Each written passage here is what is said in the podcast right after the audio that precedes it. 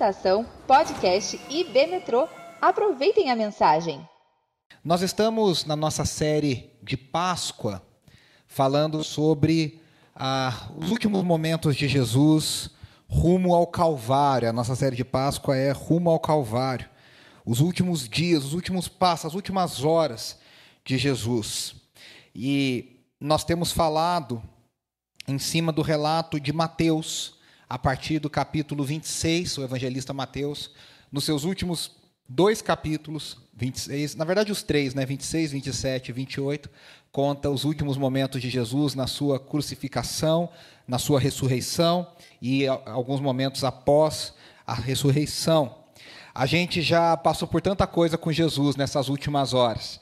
Ah, nós falamos, para quem está chegando hoje, quem está nos visitando, a gente falou sobre Jesus em Betânia, onde ele foi ungido por Maria. Mateus não conta que era Maria, João nos conta que era Maria, provavelmente a Maria, irmã de Lázaro e de Marta, na casa de Simão, o leproso, aonde ele foi ungido. Ela quebra o seu vaso de alabastro. Mateus diz que ela derrama na cabeça de Jesus o perfume precioso. E ela unge Jesus, reconhecendo Jesus como rei, como Senhor. E Jesus diz que, além de tudo, ela o prepara para a sua morte que estava para chegar. Nós estivemos depois com ele já em Jerusalém, quando ele entra em Jerusalém. Mateus não dá muitos detalhes da entrada de Jesus em Jerusalém. A gente sabe pelos outros evangelhos que foi uma entrada festiva, que Jesus foi celebrado. Isso é muito importante, porque tem muito a ver com a mensagem de hoje. A multidão estava gritando: Bendito é o que vem em nome do Senhor, Hosana, Hosana reconhecendo Jesus como uma figura messiânica.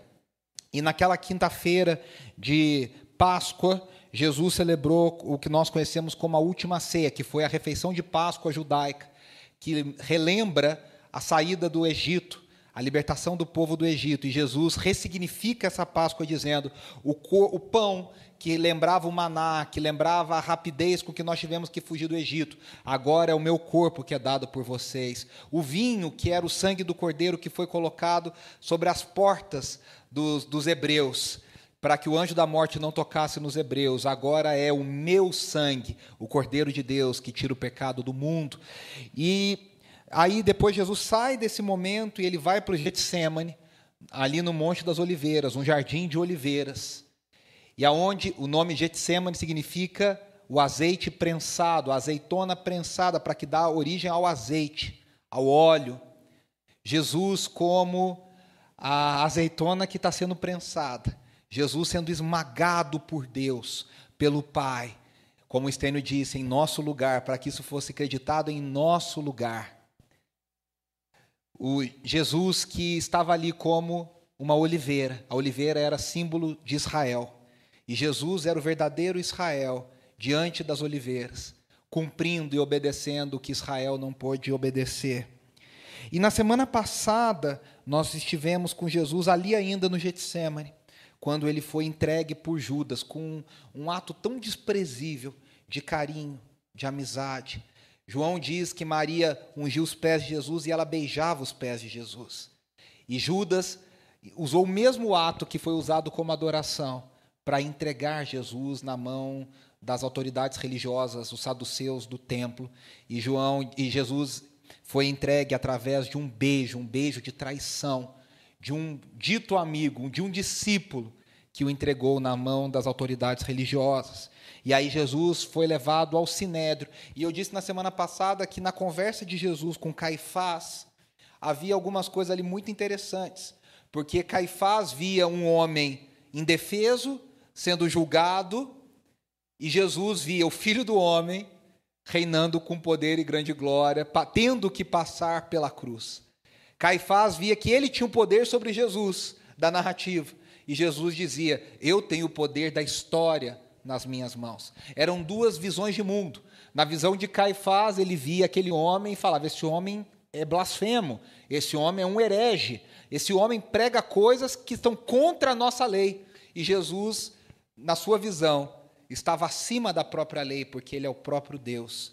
E ele se submete, no entanto, à lei de Deus para cumpri-la em nosso lugar. E hoje eu digo que essa mensagem é como se fosse uma parte 2 desse julgamento. Nós falamos na semana passada que esse julgamento ele foi um julgamento injusto, e parcial, porque ele aconteceu em circunstâncias não usuais, em circunstâncias que não deveriam acontecer. Jesus é, foi julgado de noite, durante um feriado de Páscoa, não com todo o sinédrio reunido, com seu, os seus 71 membros reunidos, tinha uma parte do sinédrio, foi de noite, foi durante o feriado, tendo várias questões, vamos dizer, não teria embasamento legal, essa, essa, essa sentença não se sustentaria diante do embasamento legal. E agora, Jesus, condenado pelos saduceus, ele é levado diante da autoridade romana, representado aqui pelo famoso a Bíblia o tornou famoso, governador da Judéia, Pôncio Pilatos. E isso está narrado lá no finalzinho do capítulo 26 de Mateus. Eu vou ler a partir do versículo 69 e do, vers... e do capítulo 27, do 1 ao 26. Se você quiser ler na sua Bíblia, também vou projetar aqui. Se você quiser ler no seu aplicativo também do celular, eu vou ler na nova versão internacional, a NVI, que diz, Mateus 26, a partir do 69. Pedro estava sentado no pátio, uma criada aproximou-se dele e disse: Você também estava com Jesus, o Galileu. Mas ele o negou diante de todos, dizendo: Não sei do que você está falando. Depois saiu em direção à porta, outra, onde outra criada o viu e disse aos que estavam ali: Esse homem estava com Jesus, o Nazareno. E ele, jurando, o negou outra vez: Não conheço esse homem. Pouco tempo depois, os que estavam por ali chegaram a Pedro e disseram: Certamente você é um deles. O seu modo de falar o denuncia. Aí ele começou a se amaldiçoar e a jurar: Não conheço esse homem. E imediatamente um galo cantou. Então Pedro se lembrou ah, da palavra que Jesus tinha dito: Antes que o galo cante, você me negará três vezes. E saindo dali, chorou amargamente a partir do capítulo 27. De manhã cedo, todos os chefes dos sacerdotes e líderes religiosos do povo tomaram a decisão de condenar Jesus à morte. E amarrando-o, levaram-no e o entregaram a Pilatos, o governador. Quando Judas, que o havia traído, viu que Jesus fora condenado, foi tomado de remorso e devolveu aos chefes dos sacerdotes e aos líderes religiosos as trinta moedas de prata. E disse: Pequei, pois traí sangue inocente. E eles retrucaram: Que nos importa? A responsabilidade é sua. Então Judas, ops, então Judas ah, jogou o dinheiro dentro do templo, saindo, foi e enforcou-se. Os chefes dos sacerdotes ajuntaram as moedas e disseram: É contra a lei colocar esse dinheiro no tesouro, visto que é preço de sangue. Então decidiram usar aquele dinheiro para comprar o campo do oleiro para cemitério de estrangeiros. Por isso ele se chama campo de sangue até o dia de hoje. Então se cumpriu o que fora dito pelo profeta Jeremias. Tomaram as 30 moedas de prata, preço em que foi avaliado pelo povo de Israel, e as usaram para comprar o campo do oleiro, como o Senhor me ordenou. Jesus foi posto diante do governador, e este lhe perguntou: Você é o rei dos judeus? Respondeu-lhe Jesus: Tu dizes. Acusado pelos chefes dos sacerdotes e pelos líderes religiosos, ele nada respondeu. Então Pilatos lhe perguntou: Você não ouve a acusação que eles estão fazendo contra você? Mas Jesus não lhe respondeu nenhuma palavra, de modo que o governador ficou muito impressionado. Por ocasião da festa, era costume do governador soltar um prisioneiro escolhido pela multidão. Eles tinham naquela ocasião um prisioneiro muito conhecido chamado Barrabás. Pilatos perguntou à multidão que ali havia se reunido: Qual destes vocês querem que lhe solte? Barrabás ou Jesus chamado Cristo? Porque sabia que o haviam entregado por inveja. Estando Pilatos sentado no tribunal, sua mulher lhe enviou essa mensagem: Não se envolva com este inocente, porque em so hoje em sonho sofri muito por causa dele. Mas os chefes dos sacerdotes e os líderes religiosos convenceram a multidão a que pedisse Barrabás e mandasse executar a Jesus. Então perguntou o governador: Qual dos dois vocês querem que eu lhe solte? Responderam eles: Barrabás. Perguntou Pilatos: Que farei então com Jesus chamado Cristo? Todos responderam: Crucifica-o. Por quê? Perguntou, não, perguntou Pilatos. Desculpa, por quê? Que crime ele cometeu? Perguntou Pilatos. Mas eles gritavam ainda mais: Crucifica-o. Quando Pilatos percebeu que não estava obtendo nenhum resultado, mas pelo contrário, estava se iniciando um tumulto, mandou trazer água lavou as mãos diante da multidão e disse: Estou inocente do sangue desse homem. a responsabilidade é de vocês. Todo o povo respondeu que o sangue dele caia sobre nós e sobre nossos filhos. Então Pilatos soltou-lhes Barrabás, mandou açoitar Jesus e o entregou para ser crucificado. Eu só vou fazer uma correção que eu vi aqui, que eu, eu botei uma, um errinho de português e eu não vou ficar em paz se, se eu não corrigir. Então, o Fábio também não, então eu já vou fazer aqui para. Pronto. Primeira coisa que a gente vê nesse texto tão triste, tão profundo, tão pesado.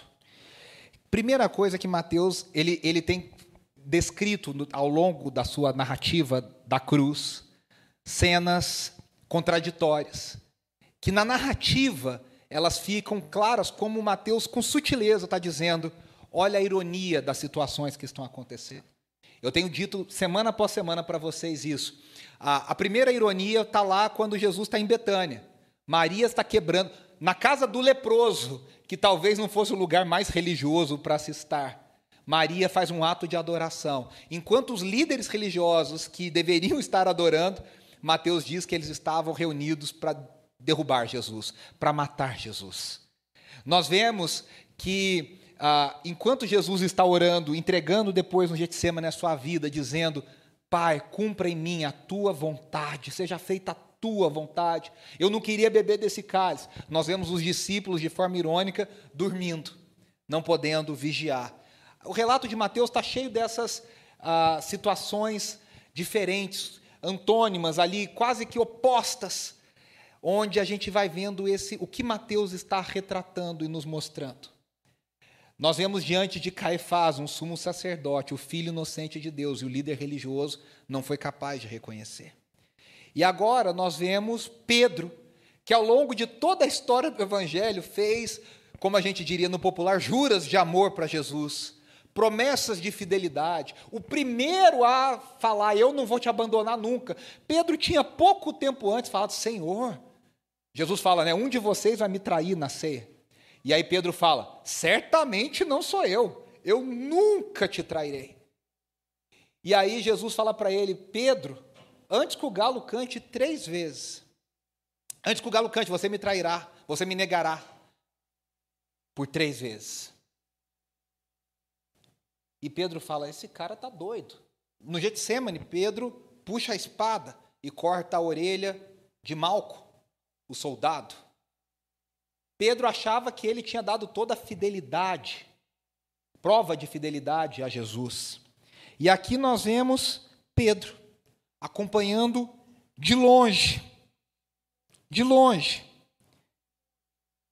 vendo Jesus sendo julgado na casa de Caifás. E ele está ali no pátio, entre os empregados, tentando ver o que está acontecendo. Aí você pode até pensar, tudo bem, Pedro está melhor que os outros, que os outros fugiram e a gente nem sabe onde foram parar nessa hora. Pedro ainda está tentando descobrir o que está acontecendo, o que, que foi feito. Mas, queridos, a primeira coisa é que não há como seguir Jesus de longe. Os discípulos não foram chamados para seguir Jesus de longe.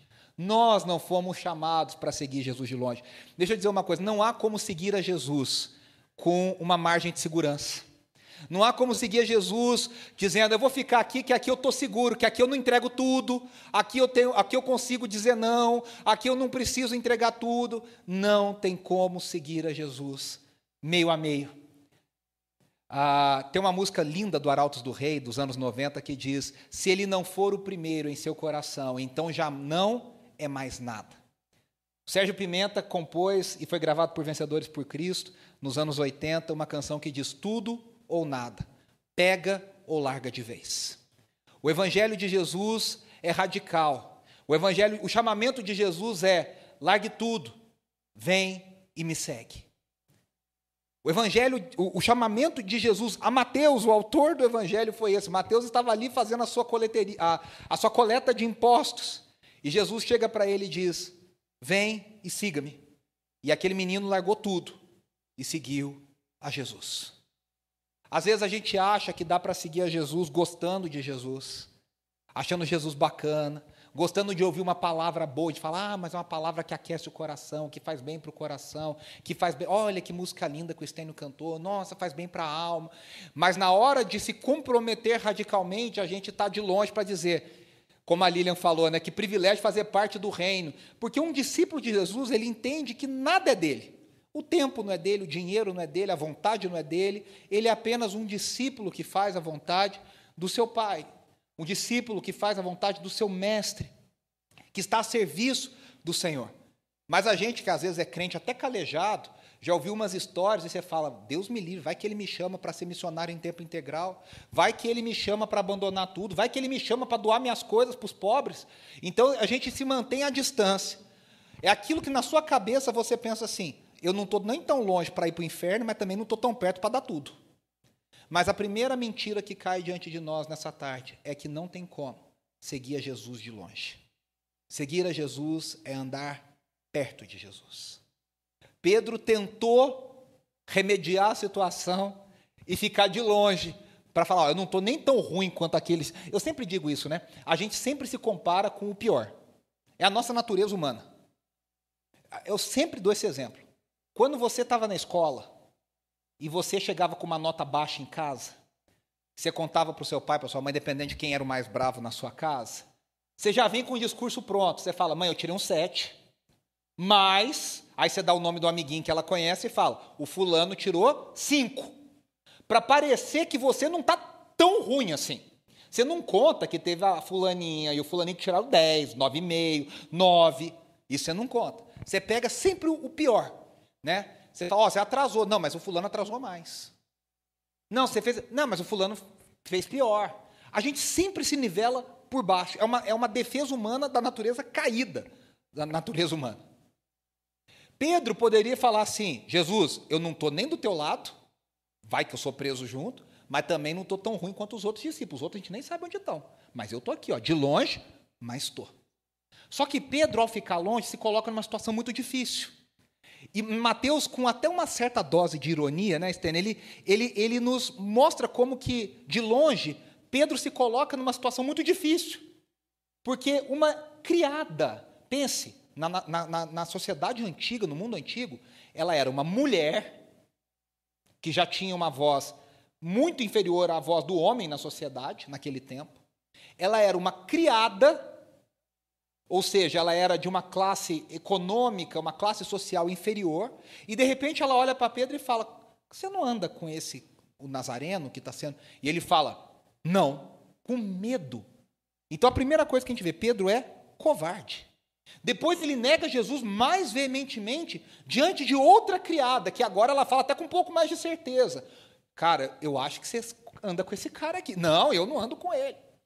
E diante de uma terceira vez que ele, alguém diz, o seu sotaque te entrega. E é impressionante, né? Essa semana, Andressa e eu começamos a ver um curso de chama Bebê Dorminhoco.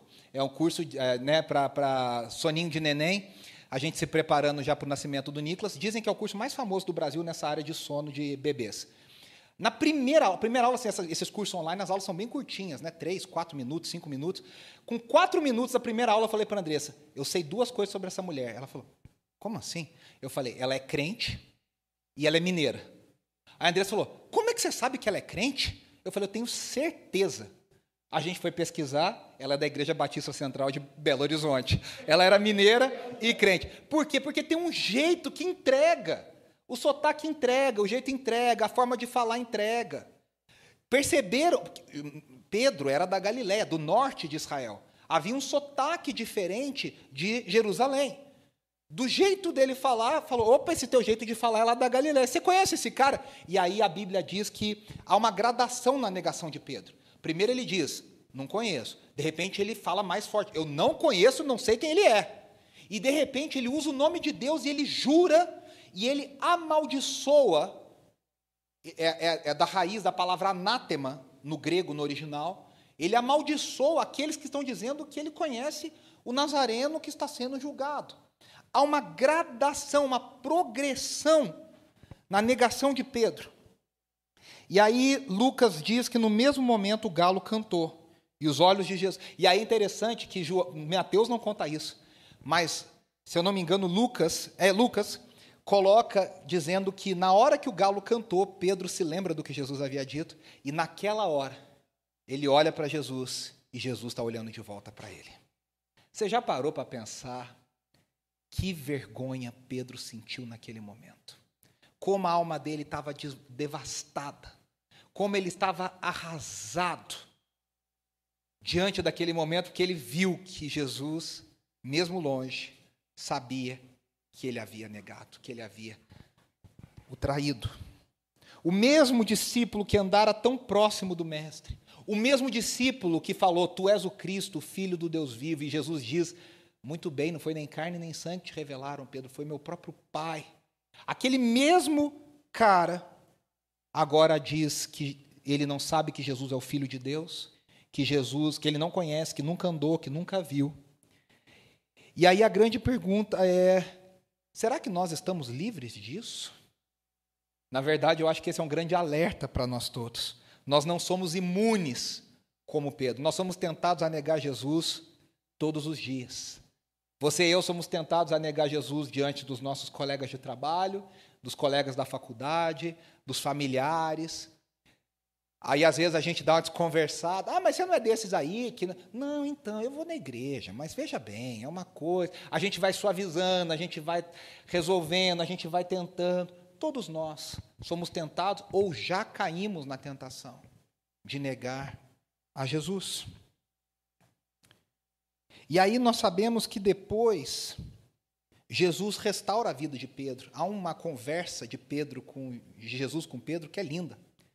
O Aristeu Pires, há muitos anos atrás, no De em Popa, fez até uma canção que tem 1 minuto e 39. É uma canção pequenininha, chama Canção para Pedro. Ele fala: Volta, sobe ao monte, Veja que ali o teu mestre morreu. Jesus vai falando para Jesus, pra, Jesus fala para Pedro: Pedro, tu me amas? Aquele famoso diálogo de Pedro com Jesus, onde Jesus três vezes dá a oportunidade de Pedro dizer que o ama. E Jesus diz para Pedro: Olha, eu não vou te descartar. Pelo contrário, eu continuo contando com você. E veja, você vai andar comigo. E você vai ter oportunidade de provar que você aprendeu a lição. A gente vê que, pela história do Evangelho, Pedro chegou no fundo do poço. Os olhos de Jesus, olhando para ele ali na casa de Caifás, comprovam. Ele traiu, ele negou.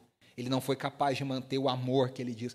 Muita gente diz né, que no domingo a gente canta juras de amor para Jesus e fala que ama, e eu vou viver para sempre, e nada vai me parar, nada vai me impedir, eu não vou me calar. A gente cantava nos anos 90, eu quero é Deus, e aí tinha um canto é, apócrifo que vinha pra, nas igrejas, né, que diz é, toda hora, como é que é?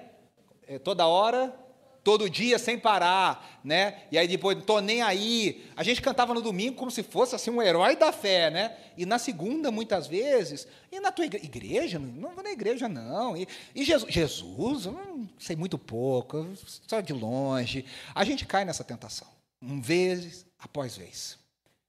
E pela história do evangelho, não contada aqui, nós sabemos que Jesus restaura a vida de Pedro. Ou seja, Pedro viveu o verdadeiro arrependimento. O arrependimento que gera vida. Arrepender-se é transformar a sua atitude, é ter mudança de vida. O primeiro evangelho escrito foi o evangelho de Marcos, que serviu de base para os outros três evangelhos. E quem escreveu o evangelho de Marcos foi João Marcos. Mas João Marcos era muito novo e não viu Jesus. Então, os comentaristas entendem que quem contou a história para Marcos escrever como se Marcos fosse ali um ghostwriter, vamos dizer assim, foi Pedro. E aí você fica pensando, né?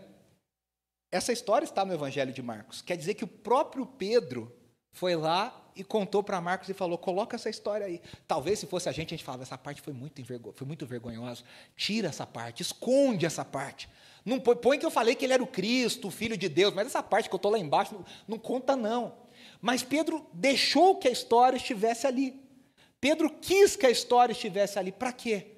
Para nos servir de alerta de que se a gente negar a Jesus, há a esperança do arrependimento, há a esperança da restauração, há a esperança de que a gente pode voltar a seguir a Cristo e obedecê-lo e viver uma vida que mostra frutos de verdadeiro arrependimento.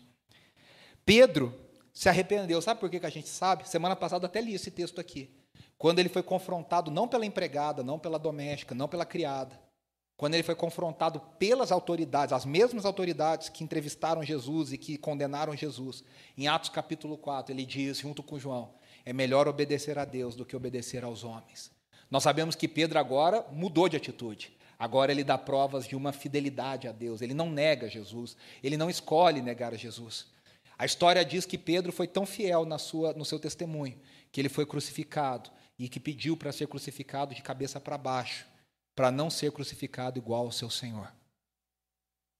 Pedro se arrependeu. E aí vem a ironia de Mateus, porque imediatamente nós vemos a história de Judas, outro discípulo que também traiu e também caiu, e entregou Jesus. Só que Pedro experimentou o verdadeiro arrependimento, Judas experimentou remorso, é a palavra que está na NVI, ele experimentou remorso.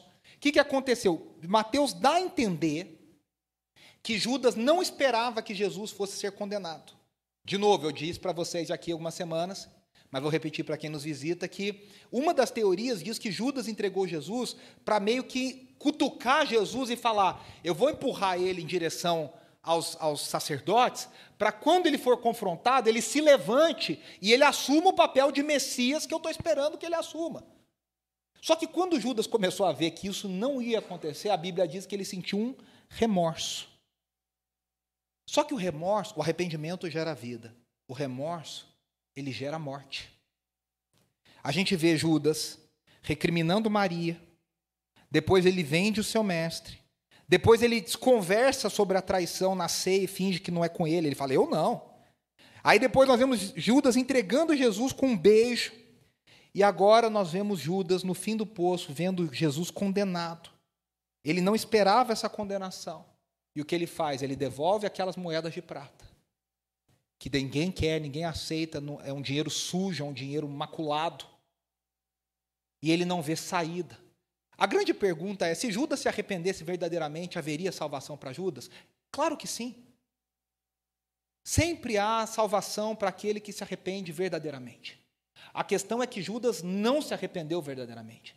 Ele se sentiu mal, mas ele não conhecia Jesus. Então, isso a prova é que ele não acreditou na salvação mesmo tendo entregado Jesus. Ele não acreditou no perdão, mesmo tendo traído. E ele achou que a melhor saída para ele fosse terminar com a sua vida, e ele se suicida. Que distância há, meus irmãos, entre o verdadeiro arrependimento e o remorso? Um produz vida, o outro produz morte. É interessante que há muitos anos atrás, eu conheci uma pessoa que ficou inclusive famosa no Brasil por ter cometido um crime terrível. E essa pessoa se converteu na prisão, através de cartas que recebia de senhoras que mandavam cartas para os presidiários. E esse cara, até onde se sabia, mudou de vida. Uma nova vida com Jesus. E muita gente na igreja depois o via, na igreja local, e falava, mas o fulano né, o, o que fez aquilo, aquilo outro, aquilo outro. E ele tinha que ficar quase que escondido porque as pessoas viviam tacando na cara dele que ele era o fulano que fez aquilo, aquilo, aquilo outro. E eu sempre dizia: se a igreja de Jesus não acredita que o evangelho transforma uma pessoa, que evangelho nós estamos pregando e vivendo? A grande questão não é o que você fez, mas é o que você faz a partir do momento que você diz que encontrou Jesus. Qual o fruto de arrependimento? Qual é o fruto de uma vida transformada? Qual é o fruto que você dá de uma vida que realmente teve um encontro? com o Messias? Será que nós estamos escolhendo o jeito de Pedro ou nós estamos escolhendo o jeito de Judas? E aí a história continua. E nós chegamos Jesus diante de Pilatos, o verdadeiro rei, porém inocente. O cargo ocupado por Pilatos tem vários títulos que poderiam ser aplicados. Muita gente não entende isso, né? Ele poderia ser chamado de governador, procurador ou prefeito da Judéia. Aí eu vou mostrar para vocês aqui um mapa. A Judéia, e, e era o, o, território que estava debaixo do governo de Pilatos, era esse território em vermelho aqui. Os outros, os outros territórios de Israel nessa época, aqui nós temos a Galiléia amarelo, estava debaixo do, do governo de Herodes Antipas, e aqui nós temos a Decápolis, né, as dez cidades, e aqui a região que estava debaixo da, a, da tetrarquia de Filipe. Esse, esse território todo era governado por Herodes o Grande. Quando Jesus nasce, era Herodes o Grande. Logo depois do nascimento de Jesus, Herodes morre. E é engraçado que esse termo, os, os, os historiadores dizem que Herodes morre quatro anos antes de Jesus, do, antes de Cristo. Aí você fala, peraí, mas Herodes morreu depois da morte de Jesus porque ele mandou matar as crianças de dois anos. É, porque o próprio Cristo nasceu antes de Cristo. Historicamente há um erro de datação. Então ele nasceu alguns anos. Não, Jesus não nasceu no ano zero. Ele nasceu provavelmente no ano 5, menos 6, ou seja, antes de Cristo. Herodes morre no ano 4 antes de Cristo, Herodes o Grande. E ele tem filhos, e eles dividem os territórios entre os filhos de Herodes. Só que os filhos de Herodes, todos chamam Herodes. Então é, um, é uma tristeza para você entender quem que é um, quem que é outro, porque todos chamam Herodes. O que muda é Herodes Antipas, Herodes Filipe, Herodes sei que lá. Muda o, o, o título do rei. Mas eles foram governadores terríveis, brigaram muito entre si. E aí Roma se cansa e tira a Judéia do filho de Herodes e dá para o governador, que agora seria um funcionário romano, governando a província, o estado, vamos dizer assim, aquela região da Judéia. Ah, então, quem foi destituído foi o Herodes Arquelau, um dos filhos de Herodes o Grande. Quais eram as tarefas do governador? Impedir novas revoltas. Haviam ocorrido, várias e várias revoltas e vários tumultos. Então, uma das, das tarefas do governador era pacificar o ambiente. A gente entende por que Pilatos estava preocupado, então, com, com o bafafá acontecendo em torno de Jesus. Segunda coisa, ele controlava os impostos e a cobrança dos impostos e o comércio. E debaixo de Pilatos, essa cobrança de impostos se tornou mais pesada. E ele era o responsável por condenações e sentenças legais. Por isso que os sacerdotes não têm autoridade para condenar Jesus. O que eles fazem? Eles condenam religiosamente, mas eles levam para Pilatos para que Pilatos dê a, a sentença legal, a sentença que é necessária para que algo aconteça. E aí, Pilatos foi o quinto dos governadores da Judéia. Ele entrou, ele ficou dez anos no poder, entre o ano 26 e 36 depois de Cristo. O imperador na época de Pilatos era Tibério. Inclusive, Há uma, uma placa, aqui é Cesareia Marítima, o aqueduto construído em Cesareia Marítima. Essa estrutura, aqui em cima se levava água, era tipo uma, um encanamento né, para que a água chegasse nos lugares. Construções gigantescas. Essa é preservada até hoje. E há uma placa de pedra aonde se lê o nome de Pôncio Pilatos e o nome de Tibério, que era o imperador da época, quase como se Pilatos estivesse dedicando aquela obra a Tibério. Então, é uma prova histórica da existência de Pilatos. Agora, veja só: Pilatos não era bem visto pelos judeus. Primeiro, ele era romano, ele não era judeu. Segundo, ele representava um império dominante sobre Israel. E, além de tudo, ele fez algumas coisas para que não ajudaram ele a conquistar a simpatia do povo. Ele entra em Jerusalém e, quando os militares entravam em Jerusalém, eles tinham respeito e eles abaixavam as bandeiras que tinham o nome de César. Por quê? Porque isso para o judeu era considerado uma violação do mandamento de idolatria, não terás outras imagens. Então, tudo que tinha a imagem de César e o nome de César, eles abaixavam para não provocar os judeus quanto a esse mandamento. E Pilatos entra em Jerusalém e ele entra com os estandartes, com as bandeiras, com o nome de César. Já começou mal, já criou um, um mal-estar entre os judeus. Segundo, ele havia tirado o dinheiro do templo para construir um aqueduto em Cesareia Marítima. Então, ele tirou o dinheiro do templo, dos sacerdotes, dos saduceus, para construir uma obra que vangloriaria o seu nome.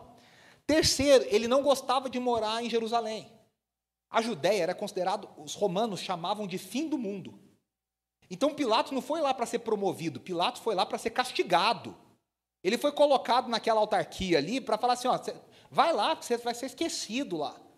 Então Pilatos já devia estar bravo de ter ido para lá, chateado, e além de tudo, ele decide não morar em Jerusalém.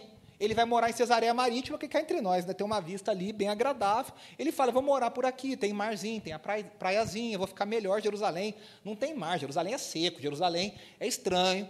Então ele ia para Jerusalém quando interessava, quando eram datas importantes, momentos importantes.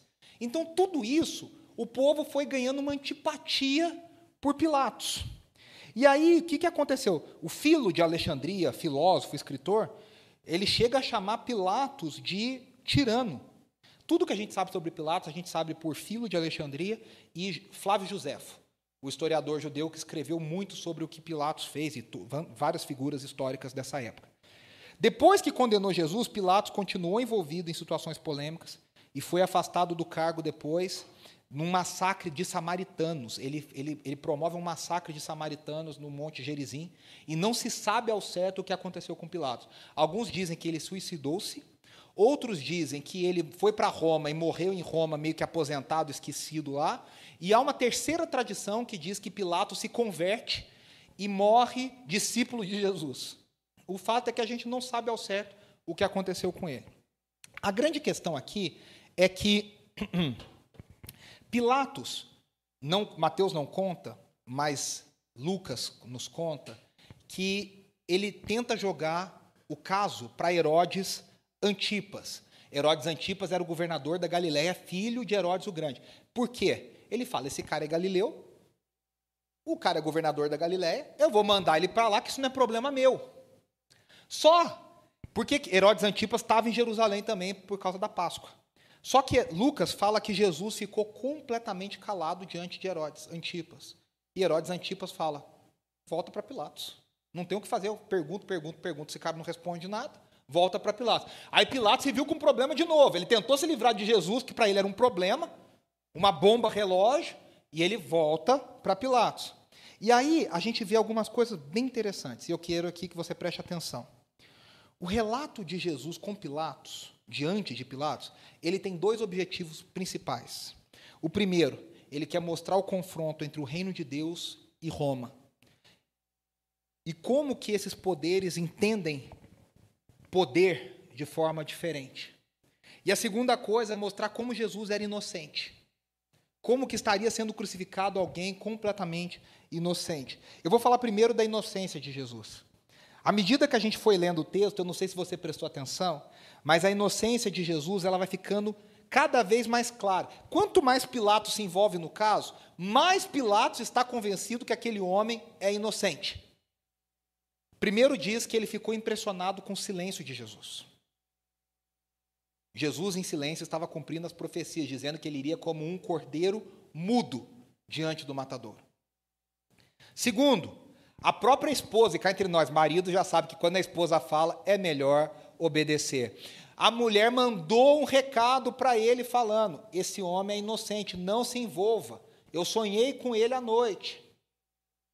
Terceiro, ele fala para os líderes religiosos: gente, eu vou fazer o seguinte, eu vou mandar dar uns tapas nele e eu vou soltar ele porque não tem nada contra ele. E aí os líderes religiosos falam: não, você não pode soltar ele.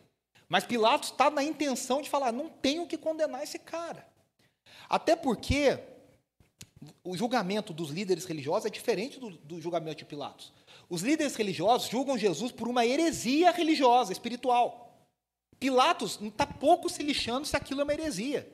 Pilatos não conhece a lei judaica, não está interessado. Ele quer saber: há algum crime político, civil?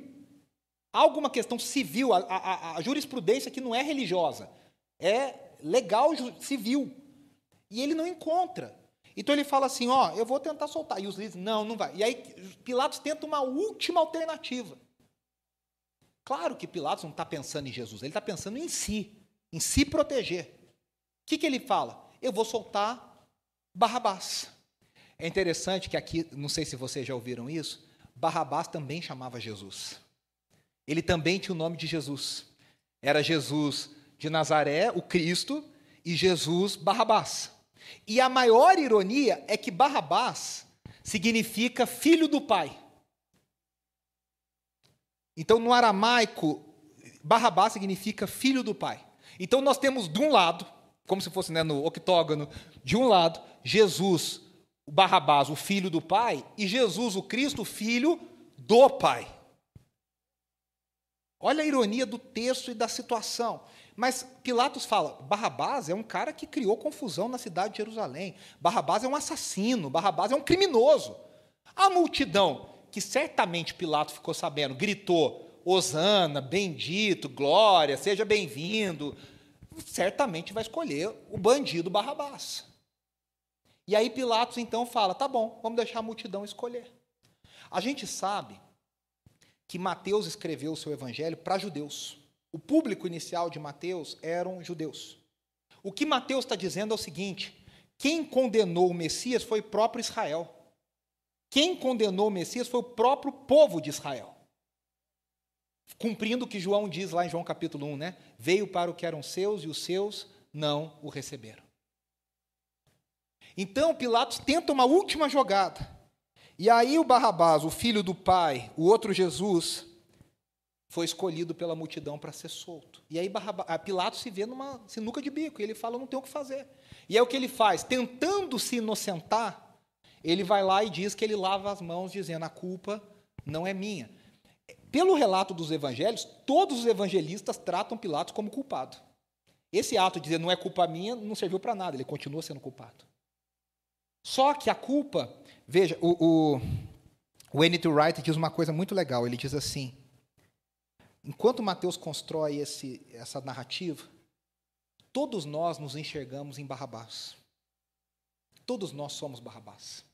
Jesus foi crucificado no seu lugar, enquanto você ficou livre. Jesus foi crucificado no meu lugar, enquanto eu fiquei livre. Jesus foi crucificado no lugar de Barrabás, que ganhou liberdade. E aí, apesar de saber da inocência de Jesus, Pilatos se curva diante da pressão dos sacerdotes e da multidão.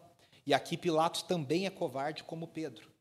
Pilatos não tem coragem de afirmar: não, esse cara não é culpado. Então ele lava as mãos e ele entrega Jesus. E aí, para encerrar, eu queria só que você prestasse atenção no último ponto. Ali está Jesus, o Filho de Deus, diante da autoridade romana mais importante de Jerusalém, que é Pilatos. Ali nós temos um confronto direto. Deus, o reino de Deus, versus o Império Romano que é o mesmo confronto narrado em Apocalipse, que é o exército do Cordeiro de Deus diante da Babilônia. Roma representa a Babilônia naquele lugar, naquele momento. Ali nós temos um embate mais próximo possível. Jesus nunca se encontrou com o imperador romano. Então, ele se encontra com Pilatos em nome do imperador romano. E ali nós temos um confronto do reino de Deus versus o Império Romano. E aí é interessante porque os líderes religiosos acusam Jesus de se proclamar o rei dos judeus. É um crime religioso. Aí eles falam para Pilatos que ele é uma ameaça política, porque ele está se levantando contra César, que é um crime político.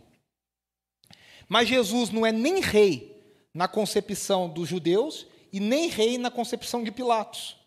Jesus é rei de um reino que não é desse mundo. É um reino maior e que está acima. Agora veja só. Quando Pilatos pergunta para Jesus: Você é o rei dos judeus? Pilatos está perguntando para Jesus o seguinte: Você é uma ameaça política para mim? Você vai se levantar contra o Império Romano? Você é uma ameaça política? Você é uma força política? E veja, Pilatos não é uma pessoa boazinha, não. Pilatos e Herodes são pessoas que, assim, se familiares deles se levantassem para ameaçar o poder, eles mandavam matar. Eram gente psicopata, é, neurótica com poder, gente neurótica com traição. E Pilatos olha para Jesus e não enxerga em Jesus, inicialmente, uma força política. E ele pergunta: Você é uma força política? Você é uma ameaça política? E aí Jesus está numa sinuca de bico. Porque o Tim Keller fala assim: essa resposta de Jesus me perturbou por muito tempo, mas eu demorei muito tempo para entender que ela é lindamente ambígua. O que, que Jesus responde? Tu dizes. E tu dizes pode significar duas coisas. A gente às vezes usa no sentido negativo, né? Quando alguém fala assim, ah, não é você que é o bonzão, que é não sei o que, você fala, você que está falando. A gente não faz isso? Quando a gente usa esse você que está falando, a gente está dizendo, não sou. Você que está falando. Mas ele, tu dizes, também pode ser usado para dizer: sim, eu sou isso que você está falando. Então a resposta de Jesus é: tá bom, ele falou não ou falou sim? O tu o dizes dele é o quê? E é interessante que Jesus falou não e sim. Ele falou as duas coisas. E eu quero encerrar explicando isso para você. Por que, que ele diz, primeiro, se ele diz sim, se ele fala sim, eu sou o rei, ele vai dizer: o meu reino é político, na mesma esfera do Império Romano. E aí Pilatos fala: manda matar esse cara porque ele é um rebelde. Se ele fala não, ele está dizendo: o meu reino é só espiritual. O meu reino não tem nada a ver com a vida prática. O meu reino é da. Como alguns crentes né, acham que a vida cristã não tem nada a ver com a vida prática. Trabalho, família. É, não, isso é outra vida. A vida cristã é ficar numa, numa nice espiritual, numa esfera, flutuando, levitando, né, os levitas, né, ficam levitando, viajando, os Bob Marley de Jesus aqui, todo mundo aqui nessa, sabe? Jesus não pode falar nem que sim, porque senão ele se coloca numa guerra, como a gente falou semana passada. Jesus não luta com espada, Jesus não luta com a força política. Ele não quer se colocar na mesma esteira do Império Romano. Mas ele também não pode falar que não. Então ele fala sim e não. E aí é o seguinte, né? Jesus tem uma forma única de lidar com o poder. O seu reino é político, mas ele é político de um jeito diferente. O Tim Keller continua e diz assim: os reinos desse mundo se impõem pela força, coerção e pela autopromoção. Como é que político se, se promove? Forçando, com violência, ou fazendo propaganda de si mesmo. Louvado seja o governador, glórias ao governador, ao prefeito, ao presidente, ao imperador e tal. Faz estátua, que nem Nabucodonosor. Jesus entende poder de uma forma muito diferente. Ele não força ninguém. Jesus transforma pessoas de dentro para fora. Olha que loucura. O reino de Deus opera no poder que as pessoas são transformadas de dentro para fora. E aí, Jesus não coloca força nenhuma e nem, e nem faz autopromoção. Ele diz: quem quer ser o maior, seja o menor. Paulo diz que, sendo Deus, ele se esvaziou e tomou a forma de servo. Então, o reino de Deus ele tem uma política diferente, uma força diferente. Ele transforma as pessoas de dentro para fora e não de fora para dentro. Eu sempre digo isso e guarde isso. Se não guardar nada do que eu falei essa tarde, guarde isso. O que é verdadeiramente de Deus sempre começa de dentro para fora. O que é do homem, o que é forçado, o que é impuro, o que é manipulador, é de fora para dentro. A transformação genuína, o arrependimento é de dentro para fora. O novo nascimento é de dentro para fora. E como que essa força se impõe? Servindo. Servindo. Jesus forma uma comunidade de pessoas. Olha que coisa louca. Jesus não briga com o imperador. Jesus não tira uma espada e mata Pilatos. Jesus não convoca anjos para descerem e lutarem contra os, os, as legiões de soldados romanos. Jesus forma uma comunidade de gente estranha, esquisita, pouco capacitada, esquecida. E essa comunidade vai sendo são de pessoas transformadas de dentro para fora. O Pedro, o negador, vira o Pedro proclamador, e aí a coisa vai acontecendo, vai sendo transformada, vai aumentando, vai aumentando, vai aumentando. E essa comunidade de gente que serve, de gente que abençoa, de gente que se humilha, de gente que quer morrer, de gente que fala: me leva para a morte, tudo bem, pode me matar. Essa comunidade de pessoas, futuramente a história diz, que derrubou o Império, foi uma das forças que derrubou o Império Romano. Quando você estuda na escola, por que o Império Romano caiu? O professor de história com certeza disse: uma das forças foi o crescimento do cristianismo. Jesus entende o poder de uma forma diferente. Por isso que ele responde: Você o diz, você que está falando. O meu reino é político, mas não é político do jeito que você está entendendo. Porque essa comunidade de seguidores de Jesus agora enxerga a vida de um jeito completamente diferente. Eu vou viver na minha família de um jeito diferente, eu vou viver no meu trabalho de um jeito diferente, eu vou tratar o meu patrão de um jeito diferente, eu vou tratar meu empregado de um jeito diferente, eu vou falar com meu amigo de um jeito diferente, eu vou tratar meu inimigo de um jeito diferente. E isso tem uma implicação muito grande na vida diária e na vida prática. Eu queria que você, eu já vou chamar o Stênio para a gente cantar uma última canção. Eu queria que você fechasse os seus olhos para a gente orar. E eu queria que você pensasse: será que nós temos tentado seguir Jesus de longe? E a gente acha que não está negando, mas já está no primeiro passo para negá-lo? Eu queria que você refletisse com você. Jesus a gente não segue de longe, Jesus a gente segue de perto. E aí eu queria que você pensasse: será que você e eu temos experimentado o verdadeiro arrependimento? O verdadeiro, o verdadeiro arrependimento é gerado em nós pelo Espírito Santo dentro de nós. Será que a gente tem entendido qual que é o real poder do reino de Deus? Será que a gente crê no poder transformador de pessoas? Será que a gente crê na mudança de vida? Será que a gente crê que Jesus é rei na nossa vida? E aí isso confronta a forma do mundo viver, do mundo operar, do mundo agir. Senhor, eu quero orar por mim, por cada um dos meus irmãos e minhas irmãs aqui nessa tarde, dos que ouvem essa palavra depois, pedindo ao Senhor que nos dê graça, que o Senhor gere em nós, primeiramente, um coração quebrantado diante da tua presença. Que nós possamos entender que a gente não consegue te seguir de longe, para seguir a Jesus, nós temos que estar perto. Para seguir a Jesus é tudo ou nada. Para seguir a Jesus, ou é tudo dele, ou nada é dele. A gente não consegue reservar um pedaço, a gente não consegue guardar um espaço, a gente não consegue manter uma cautela. Para o Evangelho, nós temos que entregar tudo, que o Senhor nos ajude nessa entrega. Que o Senhor gere em nós o verdadeiro arrependimento, que o Senhor gere em nós frutos de arrependimento para a vida e não de remorso para a morte que a gente se arrependa dos nossos pecados, das nossas falhas, dos nossos erros, mas que a gente possa ter frutos de vida e de transformação, testemunhos de transformação.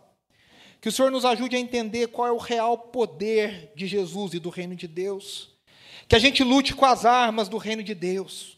Que a gente lute da forma que Jesus mostrou, pregando o Evangelho, para que vidas sejam transformadas e servindo ao próximo, servindo ao outro nos colocando na posição inferior.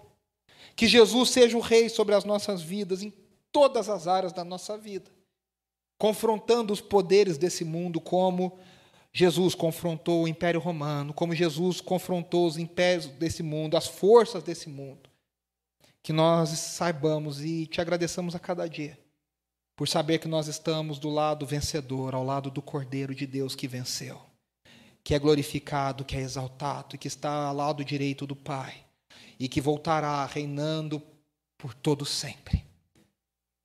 Que essa é a nossa oração no nome dele, Jesus, a quem amamos. Amém, amém e amém.